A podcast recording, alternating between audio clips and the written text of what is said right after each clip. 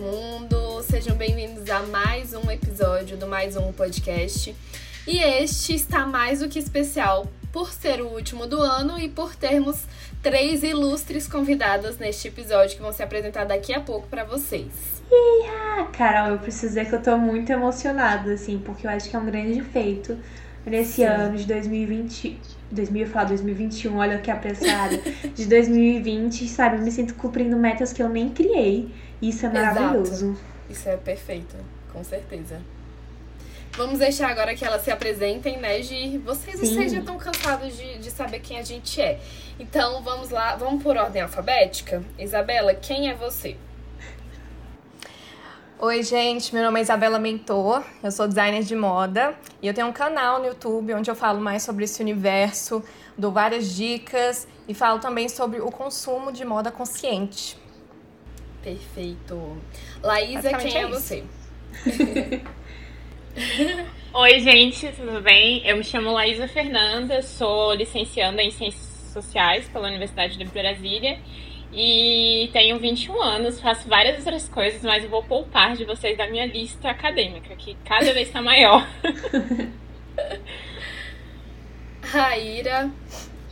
Oi, gente, tudo bem? Eu sou Raíra Santana e eu sou estudante de fisioterapia, tenho 22 anos. E é isso aí. Perfeito. Temos aqui então cinco, não vou falar três, né? Porque tem eu e a Gi também. Então, cinco mulheres, cada uma de áreas diversas, de áreas diversas. E hoje a gente vai falar sobre consumo consciente, como consumimos. E aí, dentro dessa conversa, cada uma vai se posicionar tanto de acordo com a sua área de formação, sua área de interesse, quanto como consumidor, porque é para isso que viemos falar aqui. Então, vamos lá, Gi? Vamos. E eu acho que nada melhor para introduzir esse episódio é, enquanto refleti sobre o último caso que teve na rede Carrefour, né? Onde um homem preto foi assassinado. E a partir daí a gente tem que refletir de onde a gente vai consumir, com quem a gente vai consumir, como fugir de grandes redes né, de negócios, sendo que a gente tem um ideal né, pessoal a, a ser perseguido e a ser um ideal mesmo, assim, pra gente alcançar e, e atingir nossos objetivos junto com o mundo e até fazer pressão nessas empresas para elas mudarem a forma com a qual elas se propõem a estar no mercado, né? Como elas contratam, como elas executam o trabalho delas. Isso. É, e aí entra também uma série de questionamentos também, né? Se o caminho é o boicote, se o caminho é deixar de consumir essas marcas ou crescer um movimento de conscientização sobre isso, né? De ir atrás, de gritar mesmo nas redes sociais. Muita gente fez protestos presenciais, inclusive, sobre isso, né? Não só sobre esse caso do Carrefour, mas tiveram outros episódios também. E aí nos leva a questionar se a gente para de consumir. Às vezes é uma marca que a gente precisa consumir, por exemplo. É, tem várias redes de supermercado, mas o Carrefour é uma das maiores, né? E, uhum. querendo ou não, nos leva a questionar uma série de coisas dentro dessa problemática. O que, que vocês pensam sobre isso, meninas? Posso falar, né, gente? Tentei aqui claro, sim. é, é muito doido, né? Pensar tudo que aconteceu esse ano, assim, e como que agora que há uma facilidade muito grande de gravar esses eventos, né? Teve uma grande repercussão, assim. Eu fico pensando muito sobre o boicote, eu Sim. não sei se é exatamente sempre a melhor opção, assim. É, tem uma preta vegana que eu acompanho e sigo, a, assim, todas as dicas possíveis, que é a Ellie Monielli, a Ecofada. Ela gravou um vídeo muito interessante sobre boicote e falando a quem é possível fazer o boicote, porque como a Carol comentou, o Carrefour é uma marca enorme e Sim. pensando não só no Carrefour, mas em sei lá, comer ou não X produto, às vezes é a única opção de alguém em determinada cidade. Então, assim, como essa pessoa boicota? Ela deixa de comer aquilo? Ela boicota ou não, sabe? Então, eu tenho pensado muito, assim, sobre isso. Se o boicote é realmente. Deve ser uma imposição, às vezes, como é colocado, ou se deve ser uma coisa mais dentro das possibilidades de cada um também, né? Exato. Sim, tem muito essa questão, né, do privilégio. Também é um privilégio você poder boicotar alguém, né? Você poder dizer não para uma marca ou tomar um posicionamento. É tipo tudo ainda dentro de um, de um lugar muito. onde você tem outras opções e tudo vai ser muito facilmente resolvido para você. Com certeza. Sim, e assim, também não. Tem a questão de que, tipo, não é só o Carrefour, né? Tem outros mercados que também já ocorreram casos parecidos. É, grandes mercados, então você acaba meio que virando refém, né? Se você, ah, não vou no Carrefour, vou no Extra, mas o Extra também já tem um histórico disso. Sim. Então, meio que vai acabando as possibilidades, né? E sobram os pequenos mercados que às vezes acabam sendo mais caros, né, para quem não tem condição e tal. Com certeza. E eu acho que assim, vai numa questão muito além do consumo, né? Esse caso do Carrefour principalmente, porque assim, não é meu lugar de fala, mas é, tem toda a questão racial ali também que a gente sabe que permeia a nossa sociedade em diversos aspectos e ainda mais no aspecto de consumo, né? Então entra uma coisa muito além ali do consumo. Sim. O que você tem para falar, Isa, sobre não, então, é, como falaram, né, esse não é o único mercado que teve esse tipo de problema. E eu acho que assim, não deve ser imposto às pessoas. Falar assim, ah, você não deve mais consumir isso, se você consumir, você vai ser julgado. Porque, como vocês falaram, nem todo mundo tem esse privilégio, né? Se, uhum. Às vezes no mercadinho ali da esquina realmente é bem mais caro. Então eu acho que a gente tem que ter, é, cada pessoa ter a sua responsabilidade. Se você puder não consumir, ou enfim, não faça isso, mas não fique. Eu acho que não é certo a gente ficar julgando o outro por isso, sabe? Sim. E outra coisa também que eu queria salientar é, é muito o a, a, loja ela não fala só sobre o produto dela. Quem está dentro da loja os funcionários eles também fazem parte disso. Então as empresas elas têm que prestar mais atenção em quem elas estão contratando sabe? E, e tomar providências. Não foi a primeira vez que esse caso ocorreu no Carrefour, então ele já está com uma imagem bem negativa para as pessoas. Então é, é uma coisa assim que. Por que, que aconteceu mais de uma vez, né? O que está uhum. faltando aí? Fora que, assim, o boicote é uma escolha muito pessoal, né? Não é porque você escolheu boicotar que todas as pessoas vão fazer isso. Porque se trata de uma empresa multinacional, né? Então dificilmente o seu boicote vai falir essa empresa. Exato. É, e aí acontece, como a Isabela comentou, aí acabam se tornando é, fatos recorrentes, né? Porque é uma empresa grande, que ninguém nunca vai ter tanta coragem de peitar, de ir para uma ação judicial e ganhar. E aí acaba acontecendo. Então, acho que também concordo 100% com isso que a Isa falou de é, mudar ali na base, né? Mudar a conduta dos funcionários, mudar a conduta de todo mundo.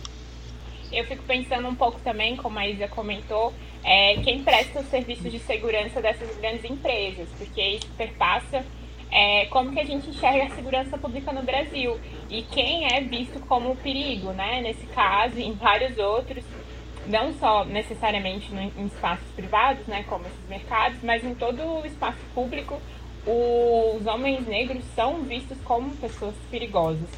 Eu lembro que quando eu vi o caso do João, né, é, tentaram argumentar que ele tinha passagem ou que ele tinha tentado agredir uma mulher. Enfim, criaram um, todo um contexto para fazer com que aquele homem se tornasse mais perigoso ainda para usar de justificativa, né? Para ter acontecido o que aconteceu. Então, eu acho que é muito importante a gente rever a forma como essas empresas, que também tem uma questão da privatização, né? De quase todo tipo de segurança, precisa ser repensado, porque eu acho que você tornar corpos enquanto alvos que precisam ser contidos, né? Que o que uhum. aconteceu com o João, a forma como ele foi é, abordado, foi uma, uma questão de. Não foi uma conversa, né? Não foi dada a oportunidade de conversar com o João.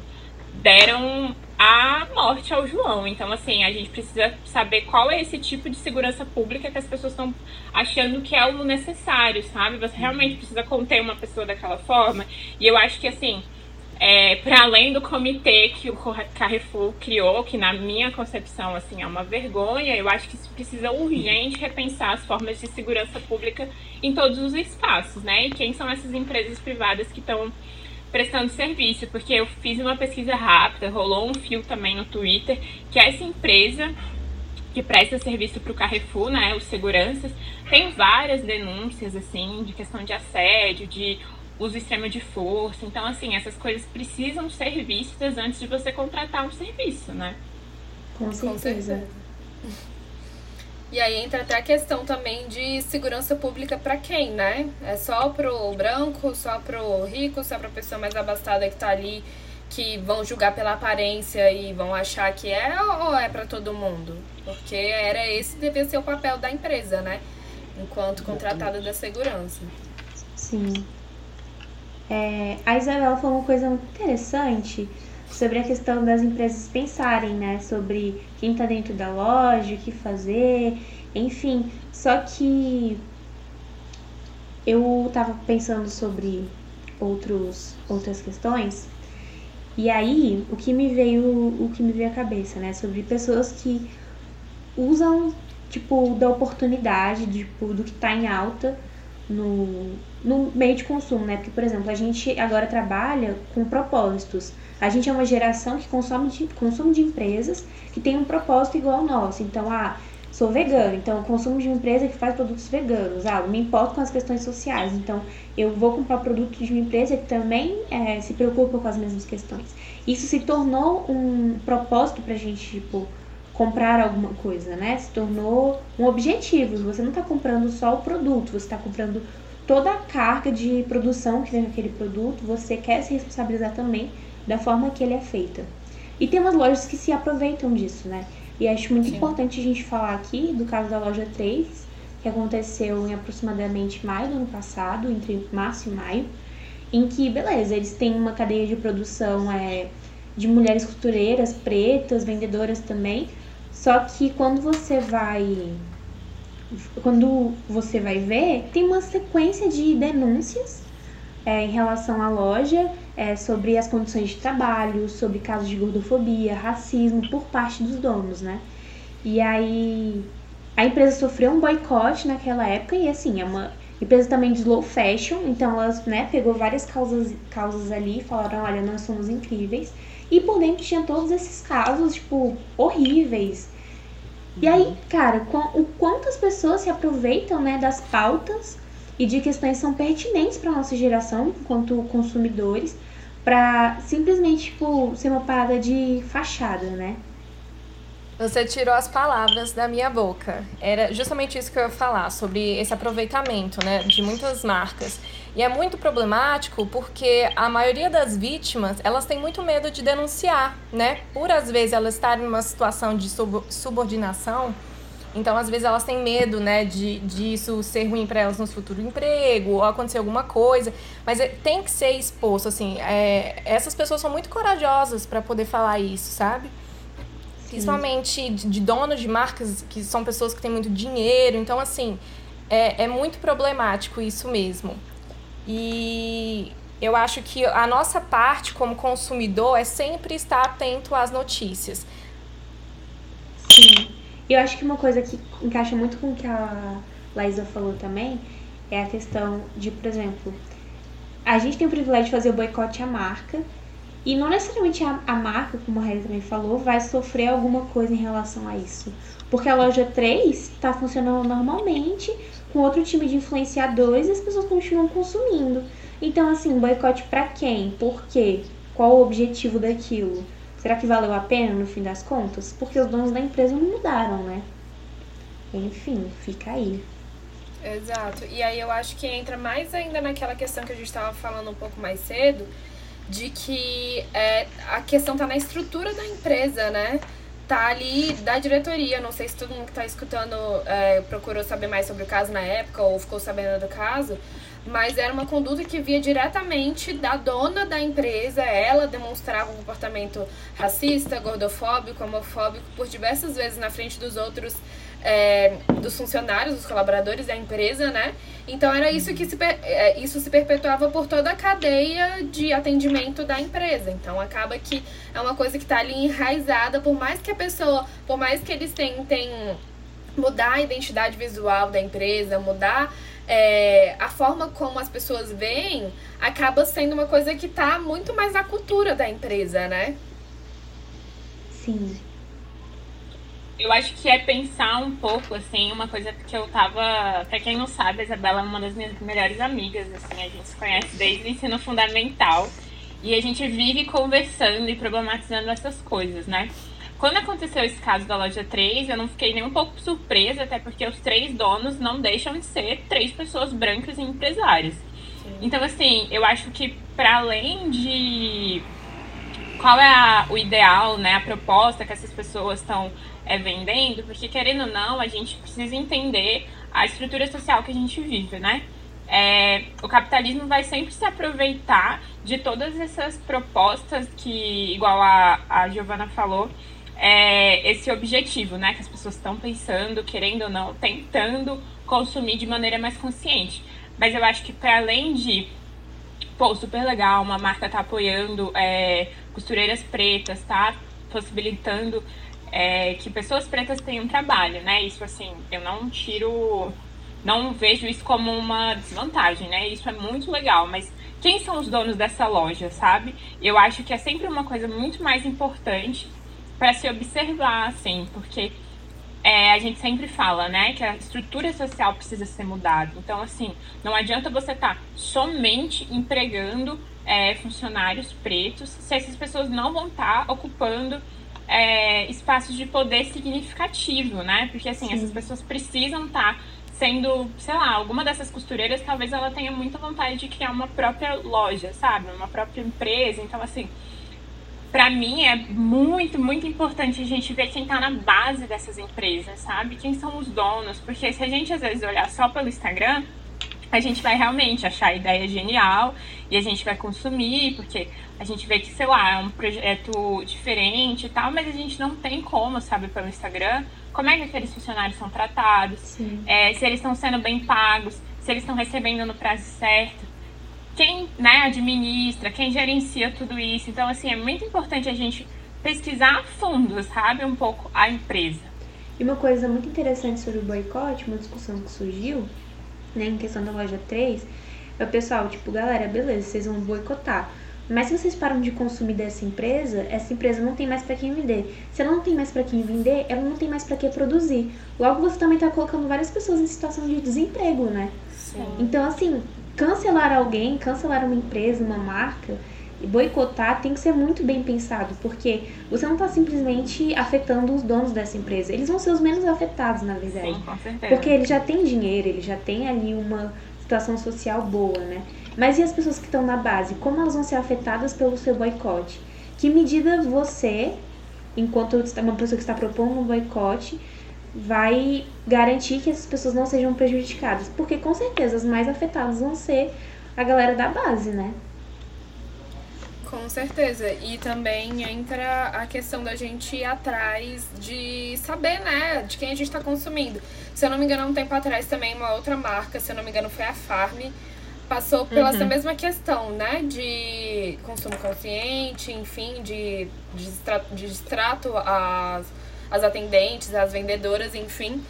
E depois que esses casos começaram, eu acho que eles na verdade sempre existiram, né? Na verdade ganharam mais visibilidade depois com a internet, como a Laísa colocou, depois que começaram a filmar e de fato falar sobre isso, né? E eu comecei a pesquisar muito mais, principalmente agora na pandemia que a gente tem comprado mais pela internet, eu tenho usado muito o Reclame Aqui que é um site justamente voltado para isso, para empresas, para você saber a conduta da empresa. Infelizmente, eu acho que o, Reclame Aqui não serve tanto hoje em dia para saber como que a empresa é, lida com os colaboradores, com as pessoas que trabalham para ela, né? Uhum. Mas já dá para garantir ali, ver se, a, se aquela empresa é confiável, se ela é quem ela realmente diz ser, né? E vale sempre dar um Google antes, independente de ser loja física ou loja virtual, acho que vale dar um Google antes de tentar consumir dessas marcas, né? Sempre, sempre. É, eu acho que também a gente se propõe enquanto consumidores ir atrás, né? Não simplesmente esperar que a marca nos diga o que ela faz, o que ela deixa de fazer. Enfim, vários pontos a serem analisados. E Exato. vocês, meninas, como vocês consomem? O que vocês procuram saber sobre, sobre a loja em questão, o lugar onde vocês estão indo, como é esse processo de vocês? É, eu que sou da moda, né? Que minha, minha, o meu lugar de fala. Mas eu consumo muito, é, falando de roupa, né? É, eu consumo muito em bazar. É o lugar, acho que, eu, que eu mais compro. E eu sempre falo muito, tanto no meu canal, no meu Instagram, para os meus amigos, é, sobre você consumir nesse tipo de lugar. Porque, gente, aquela roupa ali, ela não está sendo. Ela vai ganhar um, vida de, de um, um ciclo de vida maior. Né? Então, isso já é uma maneira de você ser mais sustentável. É, tem, tem muitas maneiras dentro da moda de você ser sustentável, né? É, não tentar evitar comprar em fast fashion, mas essas coisas, igual vocês falaram, é de um lugar de fala muito privilegiado, né? Não adianta eu virar para uma pessoa e falar para ela comprar uma calça de 250 reais, sendo que 250 reais é a compra que ela faz no mês.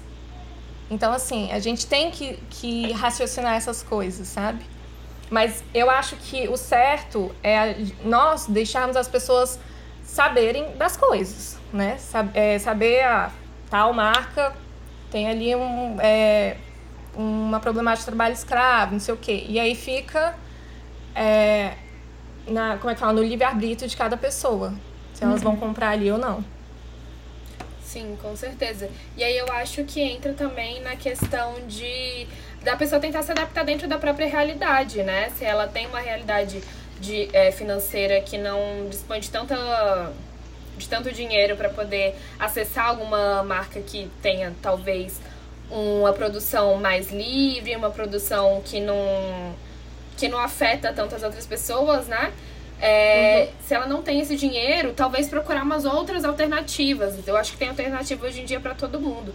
E eu tenho visto ultimamente, você pode me corrigir se eu estiver errada, Isa, uhum. mas um movimento muito grande de das pessoas terem consumido mais de brechó, de bazares, tanto na internet quanto nas lojas físicas, né? Eu mesma é, comecei a consumir muito, desde antes da pandemia, de brechós, de tanto brechós que vendem peças um pouco mais de marca e tal, é, revendem essas marcas mais baratas, né? Quanto de brechós mais, mais acessíveis, que às vezes não vendem roupas de marca, que tem algo ali que ainda está em ótimo estado de uso, vai ter um preço muito abaixo do que foi comprado provavelmente, e que está ali, a gente está dando mais vida útil para a peça, como você colocou, né? Sim, eu, a Laísa vai falar? Ou, ah, tá. Sim, não, com certeza, assim, isso já vem de alguns anos, lá 2018 para cá, as pessoas estão consumindo muito coisa de basal, que eu acho maravilhoso. É, teve um tempo que teve muito preconceito em relação a isso. Pode. Ah. É, porém, isso está sendo. É, tá parando com isso, né? Graças a Deus, porque besteira. São roupas. Eu já peguei roupa assim de, de grife mesmo, Chanel, Gucci que às vezes na loja sai, sabe, por 5 mil reais e aí você compra por, por, por preço de banana, assim. E é loucura. E essas peças, querendo ou não, elas têm uma qualidade muito superior. Então elas vão durar muito mais. Entendeu? Então, Sim. assim é, eu acho também, tem, também nessa, por causa da pandemia, todo mundo dentro de casa, às vezes não podia sair para comprar. A galera também começou a customizar as próprias roupas, que eu acho isso muito bacana. A questão do upcycling, que é basicamente você pegar uma peça e transformar em outra, tipo, você pega um, um casaco e transforma numa saia.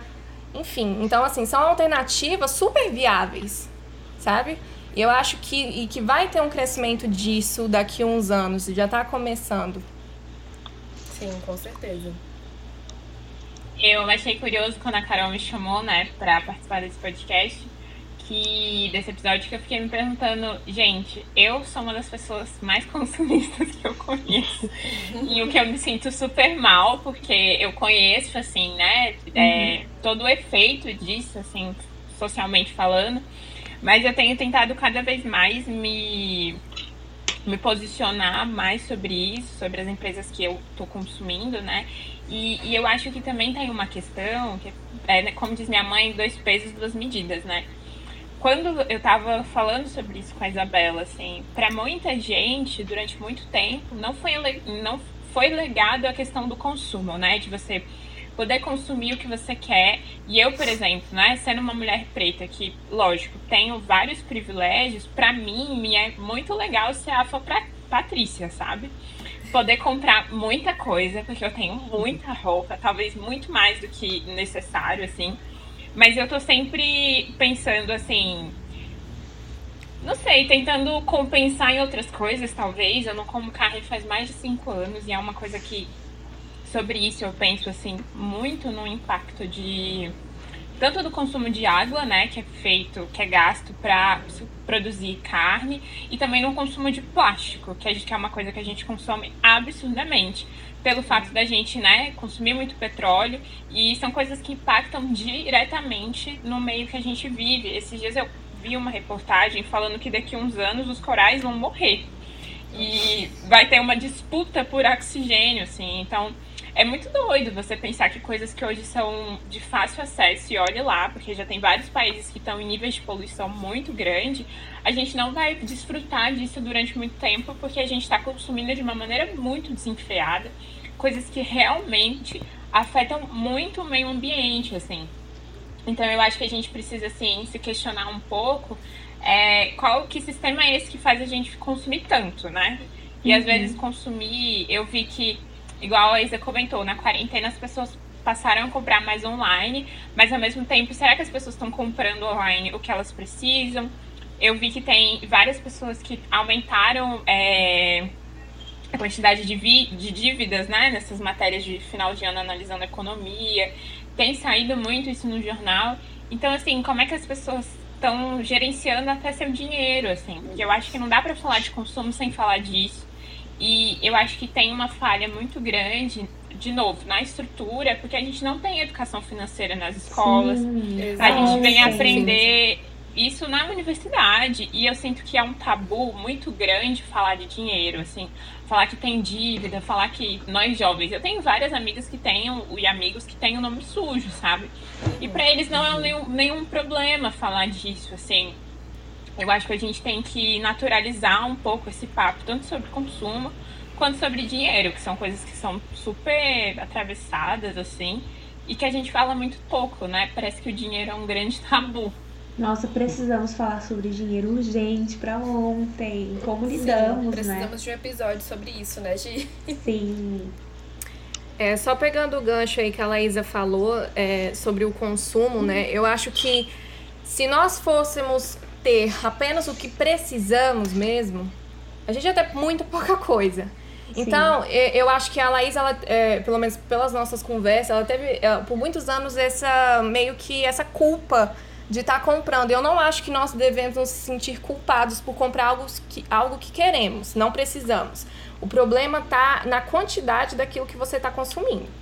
Se você compra assim roupas desenfreadamente, que você não tem nem lugar para ir com elas, então tem um problema. E às vezes o problema é de saúde mesmo. Né? A uhum. pessoa, é, eu acho que isso também é outro, outra coisa que não se fala, é muito problematizado isso. Tem gente que tem depressão, tem gente que tem muitos desses problemas e às vezes tentam arranjar outros lugares para poder meio que suprir aquele vazio. Então tem muitas pessoas consumistas. Então assim, é, é outro aspecto, fora o da, do dinheiro mesmo, que não se fala muito. Né? E o marketing, a publicidade, ela usa disso para se infiltrar na nossa cabeça e falar: não, mas você precisa disso, como é que você não tem isso? Né? Para você fazer parte da sociedade, você precisa. Exatamente. Então é bem problemático. Sim. Eu acho que se fala muito sobre como enriquecer e como juntar dinheiro e tal. Mas eu não vejo muita gente falando como você administra o dinheiro que você recebe. Como que, que você vai fazer com esse dinheiro? Mas agora eu tô na dúvida, sabe do quê? Da Raíra. Raíra, como você consome? Conta pra gente. Então, minha relação com o consumo é bem diferente, assim, não me considero uma pessoa consumista. Mas em relação à moda especificamente, é, eu confesso que não olho muito assim em qual empresa, qual loja vou comprar, qual marca. Porque, né, pessoas que vestem tamanhos maiores têm uma dificuldade maior de comprar roupa. Então eu vou mais pelo preço, né? Nas roupas que eu gosto, obviamente. E assim, acho que o produto que eu mais tenho dificuldade de comprar de longe é calça, muito difícil. Então, normalmente eu vou assim, cara, o preço que eu acho mais adequado para, né, pagar pela calça que eu quero. E assim, muito se fala, né, de bazar e brechó, eu também não compro muito em bazar e brechó porque é difícil assim achar roupas do meu tamanho. E eu nem sou, assim, né, dos maiores tamanhos de plus size, mas é uma dificuldade que pessoas é, gordas enfrentam e sei lá, assim, eu real, realmente assim não na hora de comprar roupa não me prendo assim a marca porque eu sei o quanto é difícil. Né? E é ruim, né? Mas Porque, em tipo, relação- quanto isso se limita pra se expressar através das suas roupas, né? Sim, Então exatamente. marcas Hoje em dia. Exatamente. Hoje em dia, assim, eu não tenho tanta dificuldade pra comprar as roupas que eu gosto. Mas eu lembro, assim, quando era criança, adolescente, velho, eu vestia roupas que eu odiava, mas era o que dava pra comprar e, tipo assim, tanto no preço quanto no tamanho, sacou? Sim. Então, nossa, é muito complicado. Mas Amiga, depois que a gente entendo cresce também, a gente momento. se torna mais independente, vai escolhendo melhor as roupas que a gente vai vestir e tal. Agora, É, sobre outros produtos, é, eu tento olhar assim também, tipo, qual é a empresa, né, que tá vendendo o produto que eu quero. E também vou me baseando pelo preço, porque realmente, assim, às vezes é muito complicado. É, você quer comprar um produto e, tipo, numa loja que você sabe que tem uma filosofia melhor, às vezes é um produto que sai, sei lá, uma diferença muito grande de preço. Então eu tento, tipo, sei lá, meio que dosar isso, porque também é muito chato, assim, você comprar numa empresa que você sabe que, tipo, sei lá, que explora os funcionários, que tem trabalhos é, escravos e tal, é bem. É difícil, assim, a gente é muito refém das coisas. Sim, verdade. Eu me identifiquei muito com o que você falou sobre desde pequena, tipo, ter que comprar roupas que talvez não sejam as roupas que você queria comprar. E a minha maior tristezinha, assim, de criança era não poder vestir as roupas das sessões das mi da minha idade. E eu, tipo assim, eu tinha 9 anos, mas as roupas de 9 anos não cabiam em mim. E eu não podia ter aquelas roupas. E aí eu tinha Sim, que, véi. sei lá, com 12 anos comprar roupa de adulto. Só que eu não queria usar roupa de adulto, eu queria usar roupa de pré-adolescente, sabe? Sim, E aí era, era muito, tipo assim, era muito ruim sentir desde aquela idade que eu, tipo, não cabia naquele padrão. E que aí, enfim, eu não era igual às outras meninas de 12 Exatamente. anos e 9 anos. E realmente eu não era igual e tal, mas o mercado não estava pronto pra atender uma criança como eu e você. Isso é, Exatamente. acho que pode ser perturbador pra cabeça de uma criança, na moral. Às vezes era só uma blusinha da Hello Kitty, né, que a gente queria Sim! Sim, exatamente. Com certeza. É, e complementando o que vocês falaram também, eu acho que tem que fazer cada vez mais barulho, principalmente para as lojas de departamento, que, querendo ou não, acabam sendo as mais acessíveis, né? Pra é, revolucionar essa questão do- dos modelos plus size, não só para as crianças, mas para os adultos também. Eu conversando com uma amiga minha uma vez, é, ela comentou essa questão, né? De que nem sempre as roupas que ela estava usando era, eram as que ela queria usar. E ela usava muitas vezes blusa, camiseta de homem, porque era a única coisa que cabia nela. Porque às vezes o GG da sessão normal não cabia. Então entra a questão da vergonha, que ela tinha vergonha por isso, entra a questão do estilo, que ela não conseguia se expressar da forma como ela queria com as roupas que cabiam nela, né? E entra também uma terceira questão de que, é, mesmo com a chegada de algumas lojas plus size aqui no Brasil, é, elas são extremamente inacessíveis financeiramente, né? Acaba que é, muitas, é, pelo menos das minhas amigas que eu converso sobre isso, elas comentam que chega a ser assim o dobro do, do preço de uma loja normal, né? E assim, são coisas que não justificam às vezes. A- é, a- às vezes a qualidade do tecido é a mesma, às vezes até o fabricante é o mesmo, mas aí o, o, o preço acaba sendo o dobro, porque sabe que tem demanda e sabe que quem tem o mínimo de dinheiro ali vai atrás e vai querer comprar aquele produto, né? Sim. Exatamente. Pegando o gancho aí que vocês estão falando das roupas plus size, é, eu lembro de eu ter lido um post que a Laís mandou falando sobre comprar fora, né, nesses países asiáticos que tem essa, essa questão do trabalho escravo, não sei o quê. E teve um comentário de uma moça falou assim: é porque o meu tamanho eu não consigo encontrar aqui no Brasil, eu só consigo encontrar nessas lojas. Então, assim, às vezes não é que a pessoa não quer, tipo assim, ela não quer contribuir com a sustentabilidade, é porque às vezes não consegue. Então, realmente, o Brasil, que é um país tão diversificado, tantos tipos de corpos, ele não está preparado para todos eles. As lojas não estão preparadas, querendo ou não. Então, isso é uma coisa que eu também acho que deve ser muito é, trabalhado dentro do mercado da moda também. Aqui a gente não tem essa variedade toda que falam que tem. Sim, com certeza. E entrando até nesse mérito de das marcas que foram denunciadas por trabalho escravo, né? Muitas delas bem conhecidas como a Zara. É, há um tempo atrás ficou conhecido também um caso muito grande com relação ao AliExpress, em uhum. que uma, é, uma compradora recebeu junto com o produto um bilhete com pedido de socorro e a marca se posicionou na época, enfim. E a gente acaba sabendo, né, que é, é, alguns sites desses asiáticos, alguns até americanos também, tem essa questão do trabalho escravo, tem é, na linha de produção algum momento em que vai ter trabalho escravo, né? E aí entra mais uma vez a questão de serem marcas acessíveis, em que algum momento alguma pessoa vai precisar consumir dela, né? E aí a gente começa a se questionar, mas eu vou parar de comprar? Muita gente boicotou na época e agora já esqueceu. É, são marcas que são extremamente acessíveis, tanto pelo preço quanto por estarem ali no shopping.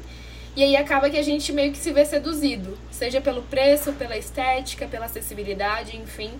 E aí fica o questionamento também, né, do que fazer. Eu mesmo também me considero consumista, como a Laísa, e eu tenho muita dificuldade, assim, apesar de tentar pesquisar antes e tudo mais, tem muita dificuldade de deixar de consumir de determinadas marcas, justamente por gostar do estilo, por gostar do, do custo-benefício, digamos assim, né? Sim. Então é uma dificuldade que eu realmente tenho. Sim, isso, isso para mim é uma coisa. Eu adoro falar sobre esse assunto, gente. Eu acho até que eu tô falando demais. é, Estamos adorando. Assim, a indústria têxtil de confecção ela é a segunda que mais emprega no mundo né? Porque consumo está crescendo, então as, as redes de fast fashion também estão crescendo. E igual você falou, é um problema pela questão realmente do dinheiro. Né? É, gente, coisas que você fica vendo assim na TV, você vai no Pinterest, aquelas coisas lindas, e você não acha aqui no Brasil, ou se acha, o que é um problema de muitas marcas independentes de slow fashion é que o preço é um absurdo. Então, assim, quando você vai fazer a comparação, você realmente opta por essas fast fashion mesmo. E, e não fala só, apenas sobre, só sobre a indústria de consumo, é todo um problema por trás, né? Porque quem está trabalhando lá, que são muitas pessoas, é, trabalho escravo e tal, é, essas pessoas elas estão trabalhando muitas vezes na consciência do que elas estão vivendo, né? Mas é porque não tem outra opção, porque elas vivem tamanha pobreza, elas não têm educação para ter um trabalho melhor, é, e elas precisam daquele um mísero um dólar que ela ganha por mês para conseguir colocar comida na, na, na, mesa. Entendeu? Então aquilo vai ter alguém no mundo que vai precisar daquele dinheiro. Então sempre vai, vão ter pessoas que vão se sujeitar a esse tipo de trabalho. Infelizmente. É, mas é uma Sim. realidade. Não, sem dúvida, assim. Todo esse papo não tem como. É, não sei se vocês já assistiram é, é True Coast, não é, Isa? É o nome The True Coast. Isso, que é assim. Loucura. Gente, assistir aquele documentário é um divisor de águas. Nada que a gente já não saiba, porque também eu acho que é viver num universo paralelo, achar que não há, né, trabalho escravo na contemporaneidade. Mas isso que a Isabela falou, assim, é, é muito urgente de se notar, sabe? Qual é a realidade social dessas pessoas que estão se sujeitando ao trabalho escravo agora, assim são pessoas que estão vivendo é, abaixo da extrema linha da pobreza. Então, são pessoas que precisam desse dinheiro.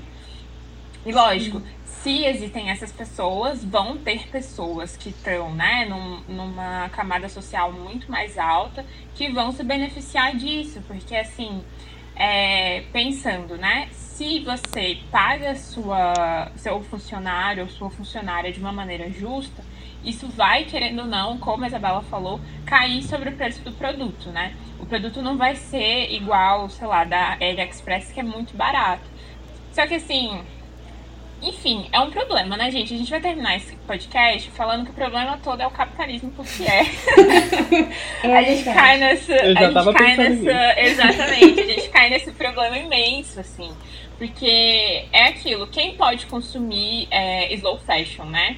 Eu comentei Sim. com a Isa esses dias que eu fiquei apaixonada por um vestido lindo. E eu fui olhar, era, sei lá, 450 reais. Eu com 450 reais, eu vou numa loja de departamento por, sei lá, três meses fazer compra, sabe? Com 450 reais. E assim, você compra mais de uma peça com esse valor. Então, eu acho que é importante pensar nisso, né? Qual a estrutura social que a gente está vivendo? Quem esse mercado está financiando? Porque a gente continua tendo muitas pessoas na, abaixo da linha da pobreza ou na linha da pobreza se submetendo a esses trabalhos, né? E que a gente sabe que tem uma, para além, né, de não ser bem remunerado, há várias outras coisas. Essas pessoas estão expostas a condições, né? Nesse próprio documentário mostra o prédio que caiu, que as pessoas, enfim, morreram, né? Enquanto uhum. trabalhavam e tudo mais. Porque elas estão submetidas a situações absurdas, assim. Não é só uhum. o salário que é cruel, né? É toda a condição de trabalho que aquela pessoa está inserida, assim. Eu acho que é muito sobre lembrar que consumo e política tem tudo a ver, né? Porque Véi, não tem como você desatrelar as coisas. Por exemplo, a Shine, é... até minha irmã tava zoando ela que ela comprou várias coisas da Shine. Aí toda peça que ela vestia mostrava, falava, pena que tem trabalho escravo exploratório, né? Ela vai mostrar outra, pena que tem trabalho escravo exploratório. Mas é porque, tipo assim, apesar da Shine se posicionar como uma empresa que não trabalha com, em, em, com fornecedores que envolvem trabalho escravo exploratório, tipo, é entender que nos países onde são fabricadas as peças, eles não consideram, tipo, criança trabalho exploratório. Criança trabalhar, não, pra eles não é trabalho exploratório. É trabalhar mais de 40 horas semanais, não é trabalho exploratório. Então, assim, é, de onde vem minha roupa também é muito importante, né? Made aonde? De onde vem essa peça? Quem fabricou? Então, assim, pensar por esses lados é extremamente importante. Política não se desalinha de nada. Então, por isso que é importante a gente saber o que está rolando na América Latina, o que está rolando nos países asiáticos, o que está rolando no continente africano, o que está rolando nesses lugares. Porque assim, o que a gente consome pode estar tá vindo daí. Como é que está a política desses lugares? Como estão as leis nesses lugares, né? Acho que é muito importante a gente pensar por esse lado. Com certeza. Sim, é, pegando o gancho da que a Laísa falou é, sobre o prédio que caiu, Caiu lá na, em Dakar, em Bangladesh, e a partir daí criou-se o Fashion Revolution. Para quem não sabe, é um é tipo um evento que acontece em abril. E aqui tem o Fashion Revolution Brasil, que eu acho que é bem legal, assim, para quem se interessa de procurar depois no Instagram deles. Eles têm também uma lista de vários é, documentários e filmes que falam sobre o assunto, que eu também acho de extrema importância salientar. E, e basicamente a, a pergunta que eles fazem é: quem fez as minhas roupas? Onde fez? Em quais condições? E é isso que eles querem que as pessoas comecem a pensar mais antes de consumir. Sim. Só dando adentro. Não, é sobre isso mesmo. Acho que uma coisa que a Carol a gente fala muito aqui, até a gente brincou um pouco sobre no episódio sobre reality shows, que a gente acabou falando sobre política, né? É tudo política, é tudo política. E a gente, enquanto pessoas, seres humanos, a gente não pode se isentar de se inteirar do que tá rolando no mundo, do que tá rolando no nosso país, sabe? Eu acho que é a nossa obrigação mesmo. Não, sem dúvidas, assim, quando uma pergunta muito recorrente, né? Por que, que você não come carne? É, uhum. eu fico pensando sobre isso, né? Se alguém tá sendo explorado pra, pra me satisfazer, não faz sentido, sabe? Nenhum, assim eu tenho tentado uma coisa que eu tenho me policiado mais, assim, numa tentativa de migrar pro veganismo, é tentar ver, conhecer as marcas que eu consumo de cosméticos também, né? Para além de, da questão das roupas serem ou não é, de animais, enfim, pele de animal, couro e tudo mais. Uhum. Eu tenho pensado muito nisso também. Quem são as empresas que testam ou não em animais? Porque tem vários vídeos na internet, se você tiver estômago e coração para assistir. É um sofrimento, assim, inexplicável que estão colocando, né, submetendo tanto animais quanto pessoas para outras pessoas consumirem, assim. E é isso. É, pensando, né, politicamente, até, sei lá, empaticamente, animais e pessoas não podem ser produtos de consumo, assim. Que, que forma de viver é essa? Porque a gente vai estar tá consumindo e essas pessoas vão estar tá consumindo assim coisas muito, muito ruins, porque elas não vão estar tá sendo bem remuneradas. Essas pessoas adoecem, se a gente pensar, sei lá, na quantidade de agrotóxico que o Brasil, né, enfim, que a gente consome por tabela, mas que o Brasil utiliza. Tem vários documentários que mostram os efeitos disso É, porque eu acho que quando a gente se reúne para falar de consumismo, a gente está falando de uma produção em escala. E o problema é justamente a produção em escala de todos os produtos, seja né, de comida, enfim, de carne, seja de roupa, seja de produtos de sei lá, pensar a quantidade de gente que tem repensado o uso né, de absorvente, pensado em usar coletor ou absorvente de pano ou calcinha é, absorvente. Várias outras alternativas que com o tempo estão se barateando também, porque isso é interessante, ver que mais gente está buscando isso. Mas é, é um problema, assim, na quantidade de coisas que é feita, né? Eu não sei se vocês viram uma matéria esses dias que é, parece que o, a quantidade de coisas que existem no mundo já é maior que a própria massa dos seres humanos. Tipo, é isso, a gente não tem lixo, sabe? Não dá pra jogar da terra Sim. pra fora. Então, assim, eu acho que é, é muito importante a gente questionar mesmo pra todas as nossas áreas possíveis como que a gente está consumindo e por que que essa necessidade de consumir de maneira de consumir e de produzir, né, de uma maneira tão, sei lá, estratosférica assim. Sim. É aquela história de que lixo você não joga fora, né? Você dá a responsabilidade para alguém cuidar dele. E aí então a gente tem que pensar muito sobre para onde está indo o nosso lixo, para onde está indo o plástico daquilo que eu estou consumindo. Meus pais detestam, minha irmã também, quando eu vou no mercado, eu sei lá, eu tô de bolsa, de mochila e falo, ah, bota aqui na sacola, e se alguém botou assim por engano porque eu tava distraída passando as compras, eu falo, não, não, vamos tirar aqui, menos lixo, menos lixo, e fico tirando tudo da sacola, assim. Porque, e aí, tipo, até testam porque aqui em casa a gente passa, tem cachorro, né? E aí pra passear tem um dia que falta saco.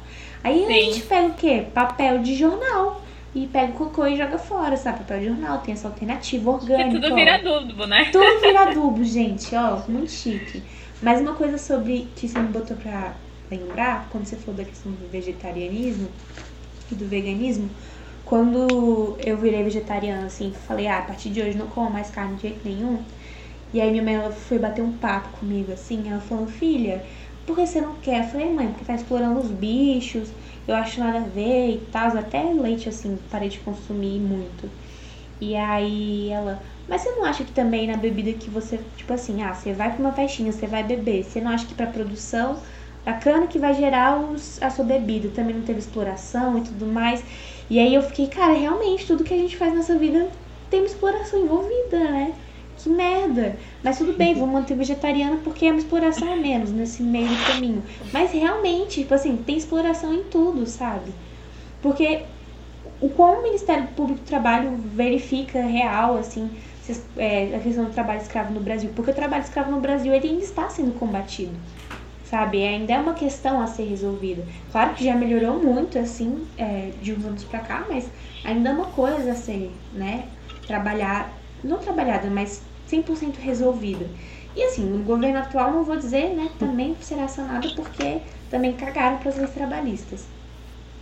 E aí outra coisa que você também, que eu pensei, comida, né, como comida é importante, é, questão de agrotóxicos e tal, e uma coisa que eu tava pensando muito, né, que eu vou começar esse movimento de morar sozinha, é sobre consumir de CSAs, que são pequenos produtores e que a cada semana eles montam uma cesta com o que Sim, foi produzido são iniciativas ali. incríveis. Sim, gente, procurem na cidade de vocês, pensem assim, ó, CSA, tananã, tananã, é onde você mora.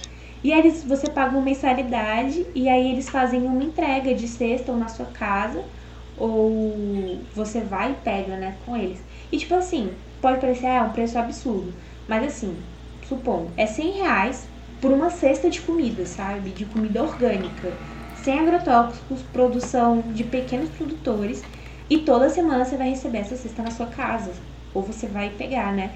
E tipo assim, de alimentos que são extremamente nutritivos, muitos mais nutritivos do que tem no mercado, você vai ter acesso a punks, você vai ter acesso a várias coisas. E tipo, Parece que a gente ser consciente, fazer esse consumo consciente é uma coisa muito difícil.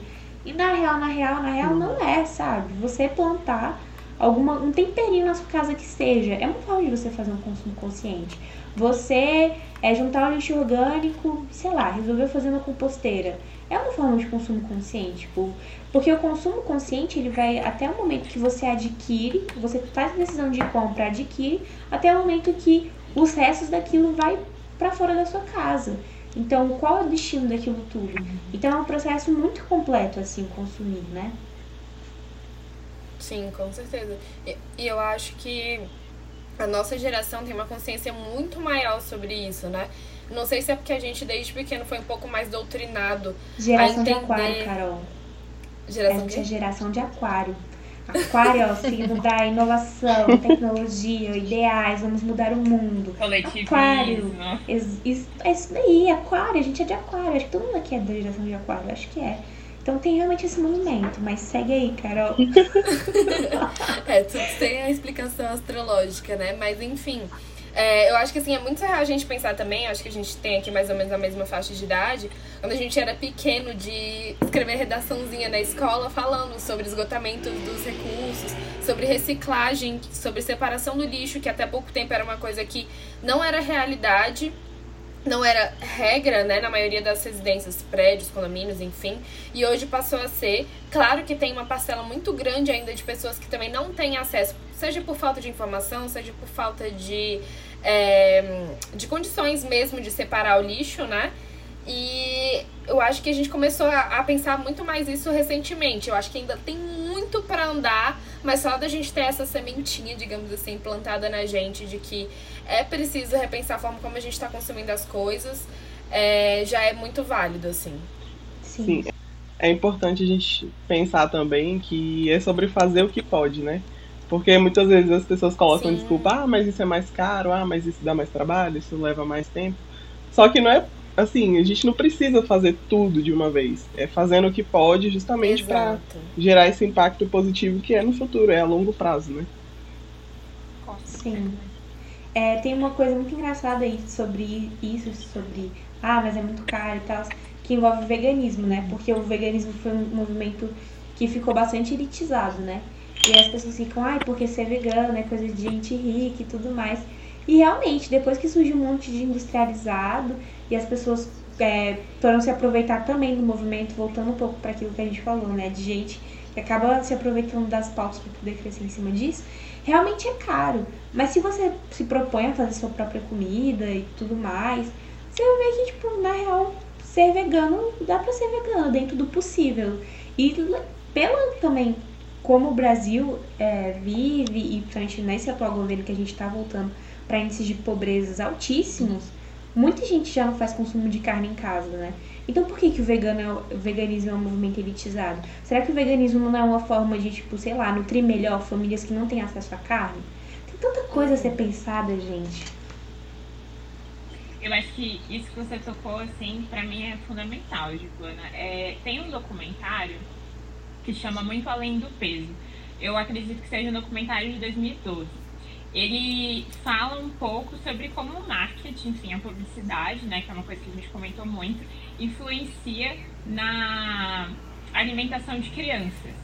E eu acho que falar sobre veganismo é ter consciência também que o Brasil é um, um país que tem índices de obesidade desde a infância muito altos.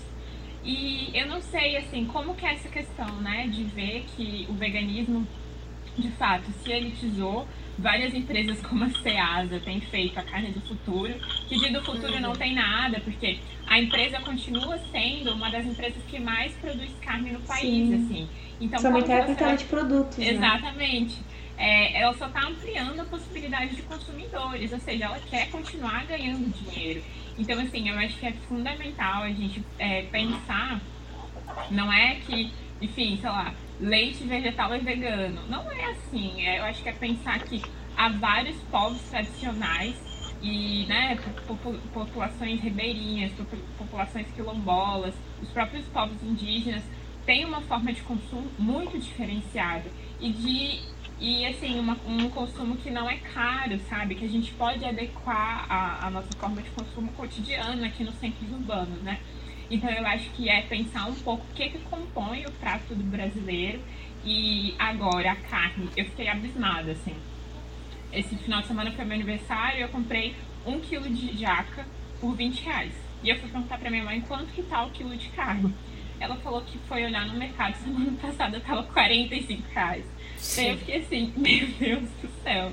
Tipo, sabe, assim, então tem que pensar muito nisso do é mais caro, ou a gente está um pouco acomodado, ou a gente tem um pouco de preguiça, ou até desinformação mesmo, porque a gente sabe que essas informações sobre alimentação é, não baseada em carne não tá, né, visível para todo mundo, assim. Então eu acho que esse é o nosso papel também.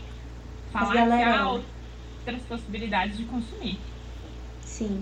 Dica para quem é de Brasília, a gente está em dezembro, dezembro é período de jaca, tá ali, ela ainda não tá madura, sabe? Brasília tem jaqueira, gente, em vários lugares. É só achar sua jaqueira e pegar tua jaca, sabe? Sim. E vai ser feliz, é isso. É sobre.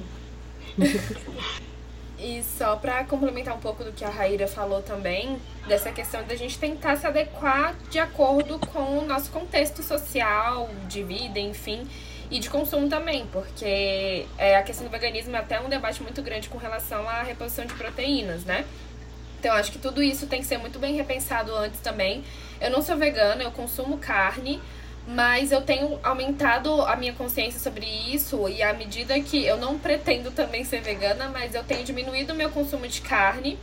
E eu acho que é você se adequar de acordo com a sua possibilidade, de acordo com o seu contexto. A gente não tá pregando aqui que ninguém tem que comer carne, que pronto, acabou, de forma alguma. Eu acho que é isso. Você vê o seu contexto, você vê, é, se conscientizar na hora de fazer a compra ali, se, independente se é você ou se é outra pessoa que faz as compras da sua casa, e tentando se adequar na medida do possível, né? Da sua realidade financeira, social, enfim.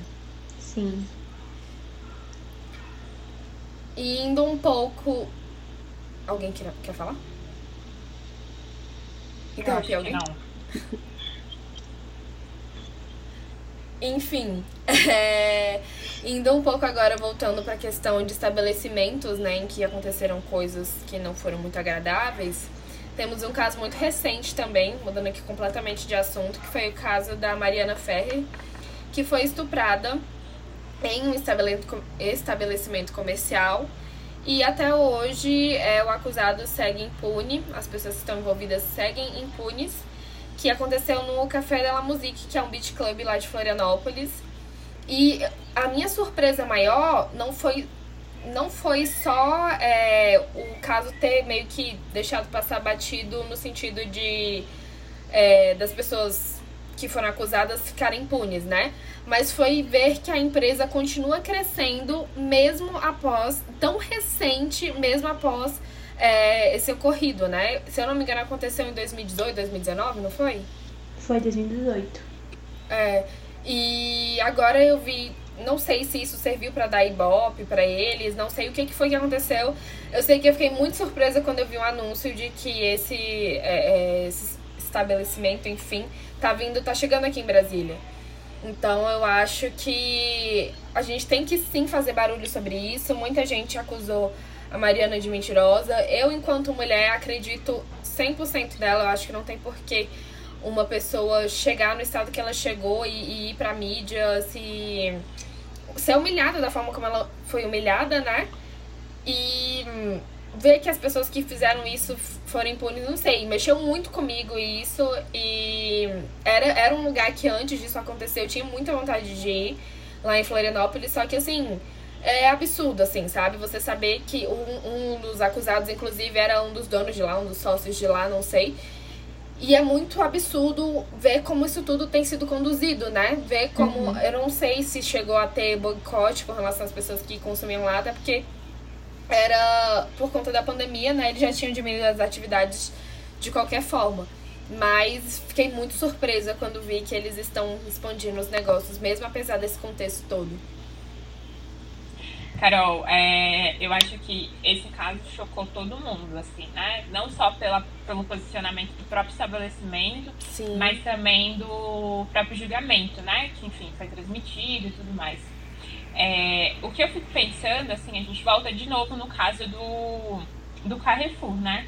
Uhum. Como que essas grandes empresas e até as pequenas empresas que a gente acha que às vezes a gente vai num bar menor, né? Vai estar, sei lá, financiando, é, dando suporte a um pequeno negócio e na, na verdade o pequeno negócio também é tão ruim quanto o grande negócio, né? Sim. Então, assim, isso me preocupa muito, porque são, são empresas que vão continuar crescendo quando eu fui para João Pessoa ano passado, eu fiquei muito surpresa que lá em vários lugares do Nordeste, né, tem aquela placa sobre é, não tolerar qualquer tipo de LG, LGBTfobia ou, enfim, uhum. algum tipo de comportamento preconceituoso.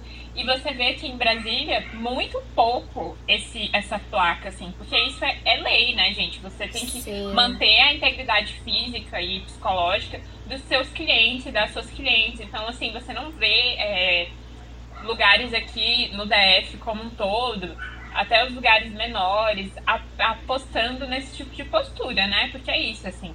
Eu acho que não dá pra.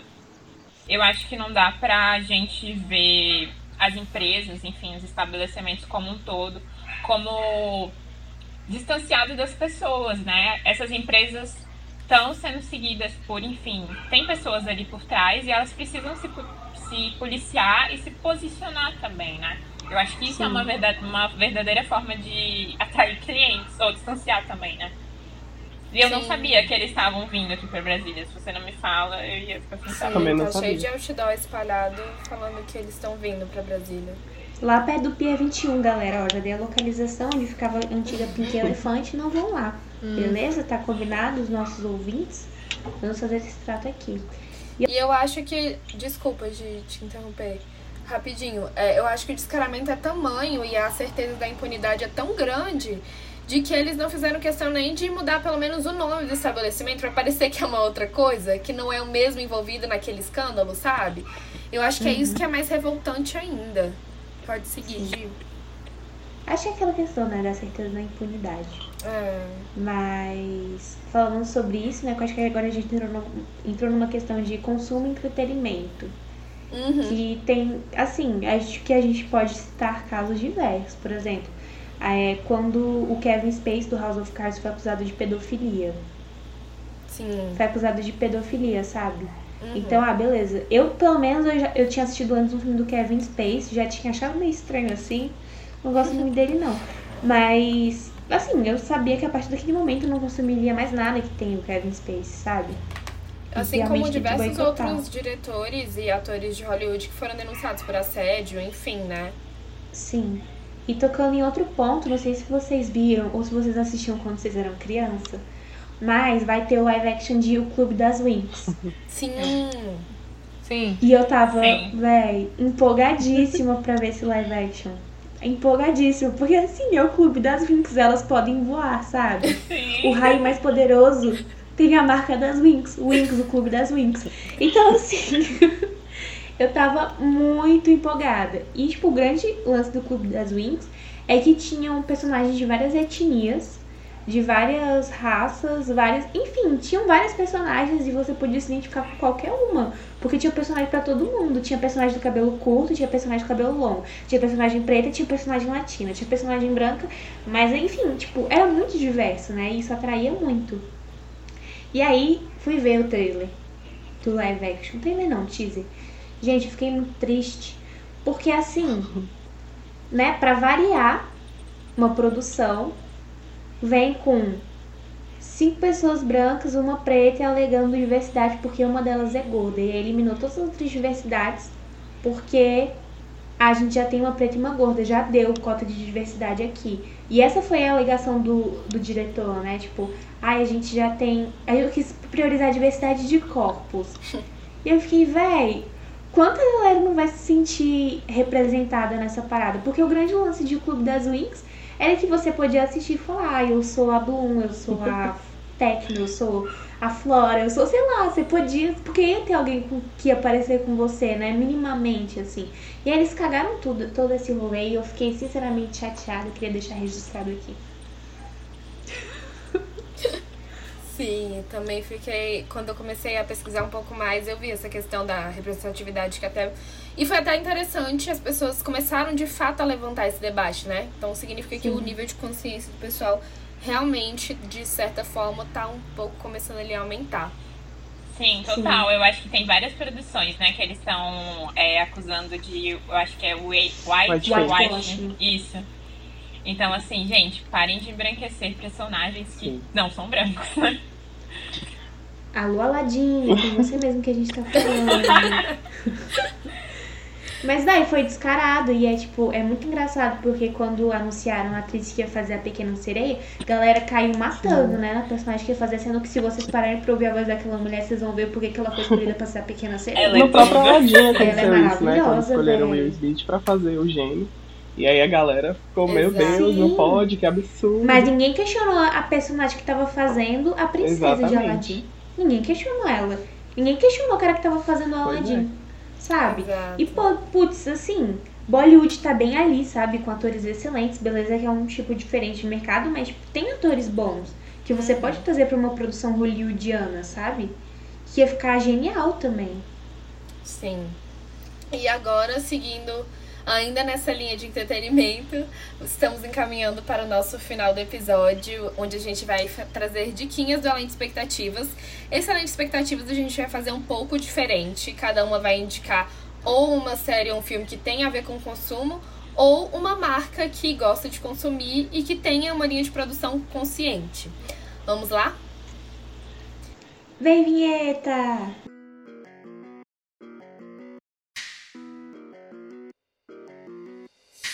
Além de expectativas, o que você criou? Agora vamos para esse quadro maravilhoso onde indicamos coisas para vocês poderem se entreter no final de semana. Aproveitando que esse final de semana é Natal e você vai encontrar sua família ou não, se sim, com cuidado. E se encontrar, fica aí a diquinha para ficar todo mundo sentado longe um do outro para assistir alguma coisa, entendeu? Para ouvir alguma coisa, para, enfim, vamos lá, Carol, qual a sua dica? Exatamente, é isso aí. E eu acho que é muito legal a gente soltar esse episódio antes do Natal, até para as pessoas pensarem, se não tiverem comprado presentes, presentes para si mesmo, presentes para os outros, repensarem a forma como eles estão comprando, né? Então Sim. vamos para minhas indicações. Tenho duas indicações. A primeira é sobre compras, né? Como eu falei, eu tenho consumido muito mais de brechós, de bazares, enfim. E agora na pandemia eu redescobri o Enjoei, que é um aplicativo e um site, enfim, de venda de usados, de coisas usadas, né? Então lá tem como você filtrar pela marca que você quer, pelo estilo de roupa que você quer. Tem coisas que não são do mundo da moda também, tem é, coisa pra casa, tem tudo que você puder imaginar em segunda mão. E tem coisas que são, assim, extremamente baratas e em extremo estado, bom estado de conservação, né? Eu já comprei algumas vezes com eles. Já vendi também, tem a minha lojinha no Enjoei. E então eu acho que é um ótimo canal para poder você tanto vender o que você tem de velho aí, porque não é só sobre você comprar usado, né? É sobre você passar pra frente também de alguma forma, dar mais vida útil, como a Isabela colocou. Achei muito chique essa expressão. É, as peças que você também tem em casa, que às vezes estão em bom estado de conservação, que você pode passar pra frente ali, né? Então, indicação do Enjoei. E a minha segunda indicação é de uma série da Netflix. Ela é um pouco é, antiga, digamos, mais ou menos, né? Porque hoje em dia é antigo, ano passado já é antigo. É, mas é uma série que trata sobre a Sofia Amoruso, que é uma das maiores empreendedoras do ramo da moda. É Girl Boss, o nome da série. Teve muito hype em cima da série na época sobre a história dela, enfim, tem até o livro também que eu tô doida pra ler. Eu assisti na época que lançou, mas tratando agora dessa questão de consumo consciente, de upcycling também, que a Isabela comentou, que é essa questão de você renovar suas peças. Eu acho que vale muito a pena quem não assistiu ainda assistir Girl Boss. É, porque ela começou justamente assim, a Sofia Amoruso começou justamente assim, reformando algumas peças que eram dela, comprando de brechó, pegando coisas às vezes até do lixo, isso trata bem marcante na série. E hoje em dia ela tem uma grande marca de, é, de, de moda, né, a Nest Girl. E ela é, tem preços extremamente acessíveis. Confesso que eu não sei muito sobre a linha de produção da marca, mas tem preços extremamente acessíveis. Não sei se eles entregam também no Brasil, mas eu acho que vale muito a pena também para poder a gente ver essa questão de reformar peças, de comprar em brechó e desmistificar um pouco desse consumo. Então, na verdade, a Nightingale faliu, mas tudo bem. Mas tem ainda o e-commerce deles. Eu acho Tem? que foi pela questão da imagem dela. Ela é bem maluca, né? A Sofia Amoruso, isso é mostrado ao longo da série. Então eu acho que é um pouco da imagem dela acabou contribuindo pra, pra marca ter uma decadência ali. Mas o e-commerce Saquei deles ainda tudo. tá no ar. Não sei se eles têm pretensão de fechar, de mudar a diretoria, enfim. Mas é, eu sei que ainda tá no ar. Tudo. Tudo. Assim, dizem que o livro é melhor do que a série, né? Sim, eu eu acho quero que trata acreditar mais- porque eu não gostei da série. Ah, eu Mas- gostei de. Nossa, Gostei, eu acho eu que gostei assim, muito da acho que- série também. Ai, gente, eu acho que é porque eles criaram uma personagem principal Aham. que eu fiquei, querida, vamos lá, um pouco mais de. Sabe, Claro bora que em se alguns momentos vida a gente fica mesmo. com muita, com muita raiva dela, da forma como ela se posiciona, tanto nos relacionamentos quanto dentro dos É. negócios mesmo. Mas eu acho que ele, eles fizeram questão de fazer jus à Sofia Amoruso mesmo, que ela é Uhum. realmente daquele jeito, sabe? E eu também quero, tô muito curiosa pra ler o livro pra poder ver mais detalhes sobre essa história. Total. Eu acho que é assim, eu acho que podia ter sido melhor explorado, mas boatos que o livro é ótimo, excelente, maravilhoso. Sim, sim. Enfim. É, minha dica vai ser um lugarzinho aqui de Brasília que faz tortas, gente do céu. É de uma estudante de culinária aqui de Brasília, chamada Jéssica, de amigo dela, que eu não sei o nome, desculpa amiga, que eu não sei o nome. Mas, véi, sabe, aqui, sabe quando a gente é criança e a gente fica assistindo aqueles filmes americanos de Natal e aí, tipo, tem umas tortas?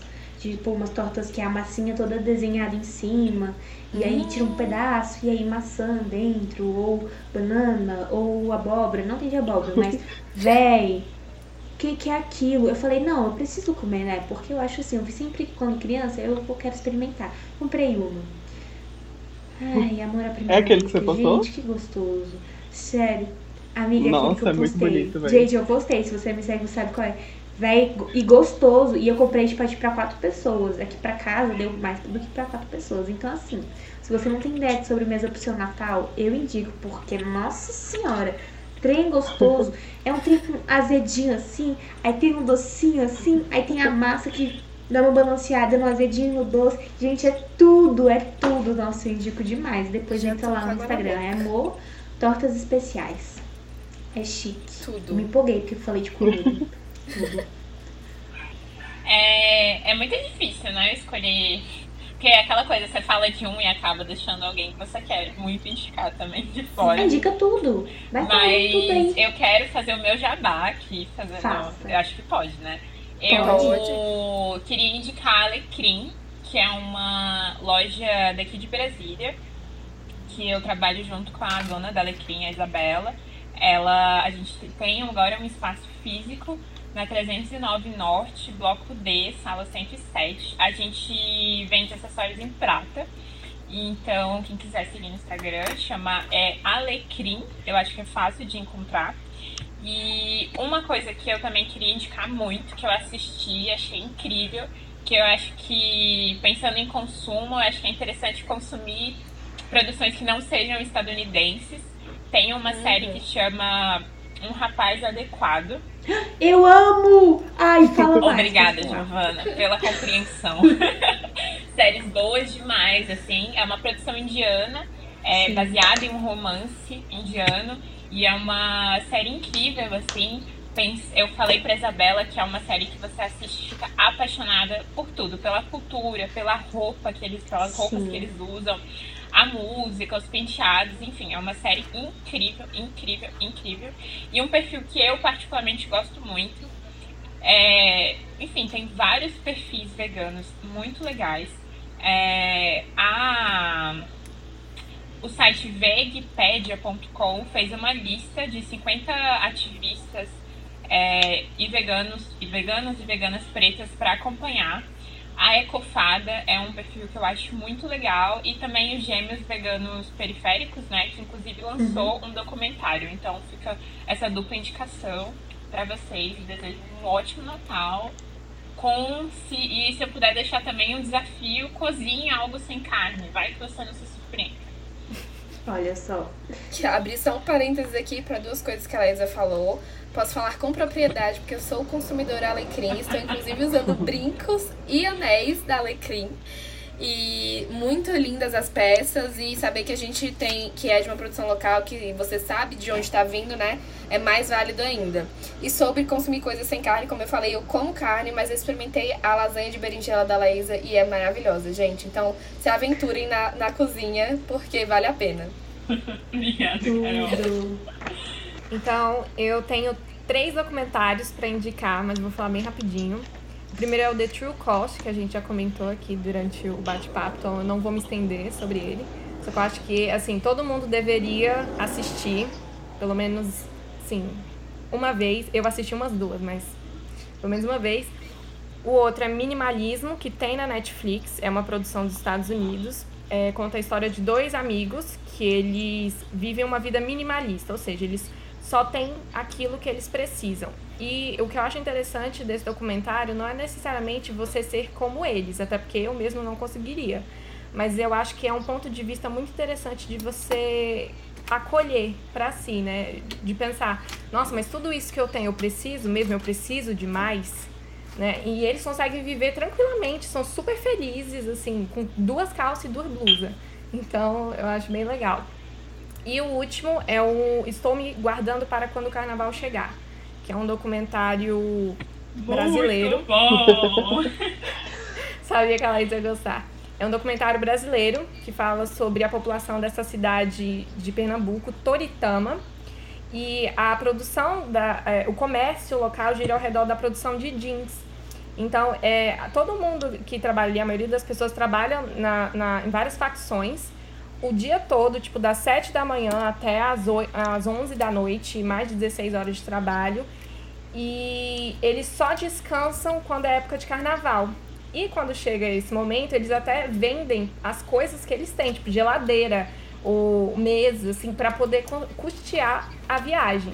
Então isso é muito louco, né? E por eles serem produtores é, autônomos, assim, eles, mesmos, eles trabalham para si mesmos, eles acham que eles estão vivendo super bem.